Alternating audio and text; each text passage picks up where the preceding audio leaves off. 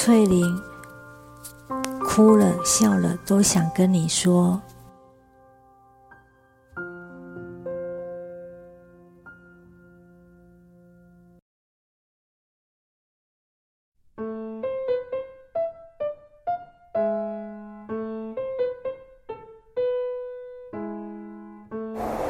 Hello，亲爱的翠玲姐姐，听听看，这是什么声音？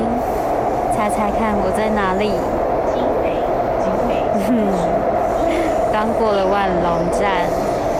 嗯，今天是你的 podcast 上架的第一天，我一直等到了下班才听。嗯，在下班的捷运上一边听，刚好就想到了，有好多好多次，你都约我在古亭站。嗯，要么要我当邮差，要么就是有好东西跟我分享。我也常在古亭站，有保全问我说：“廖小姐现在怎么样啊？”嗯，觉得这条捷运好像也充满了很多我们的那个故事，跟很温馨的情感。对啊，然后还有之前我遇到了一些捷运上不舒服的事情。跟你分享，然后你绕个弯帮我解决，嗯，还有我刚上来台北的时候，你还送了我一个很可爱的小东西，很 小很小的小东西，说让我可以自己磨那个蒜头末，串串枪一吸一吸安呢，对呀，然后刚好听到你第一集的 podcast，听着俊杰的配乐。特别有感觉，也特别觉得好想把此时此刻的我，还有这一段捷运的路程，也再跟你分享。嗯，好，我也已经从这个新店区公所移到了大平林站了，所以我要下车喽。嗯，我来想想看，什么时候把这一段录音传给你呢？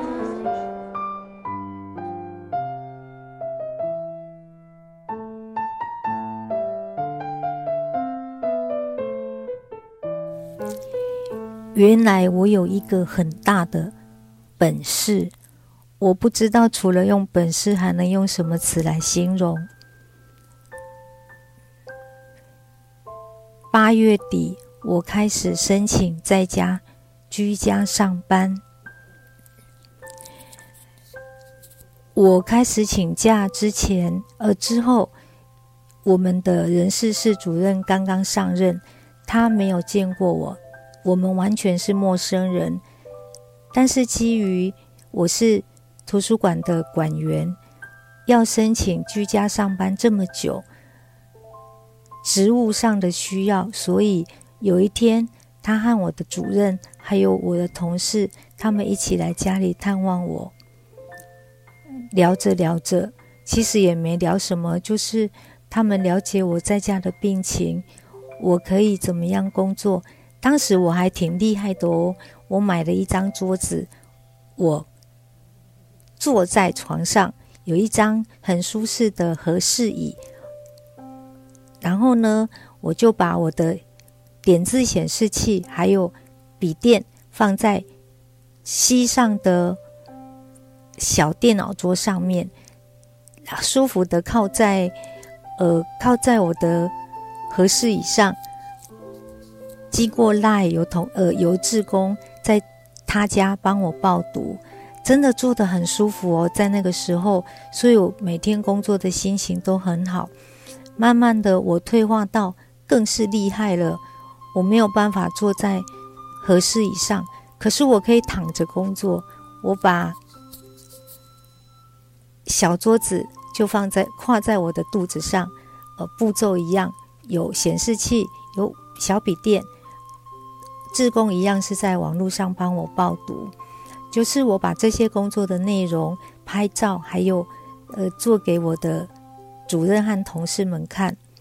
在聊天的过程中，我的人事室主任他提到了一件事，他问我的主任，如果我继续在家。办公是不可行的。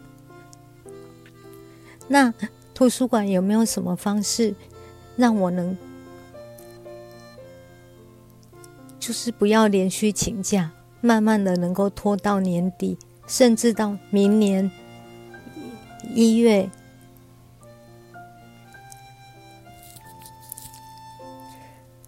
图书馆是不是能设法让我把明年该休的假都休完，再离职？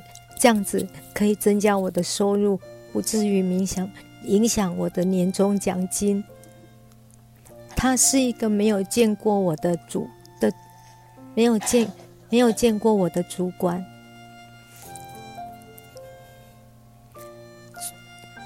所以对我没有完全没有任何的印象。当然没有好，也没有坏。可是，在第一次见面时，我的人事主任提出了这个希望，我当时真的是当场在他的面前就感就感动的哭了。那是我第一次。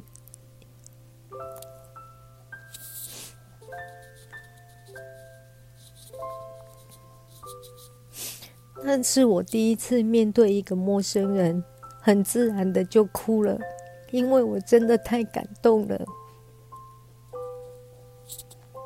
不是因为我也许可以多赚一些钱，而是那份心。从那之后，我慢慢的去发现，我身边有好多好多这样的人，是在未来的日子，我会慢慢的。跟你们说，我还遇到了哪些感人的事情？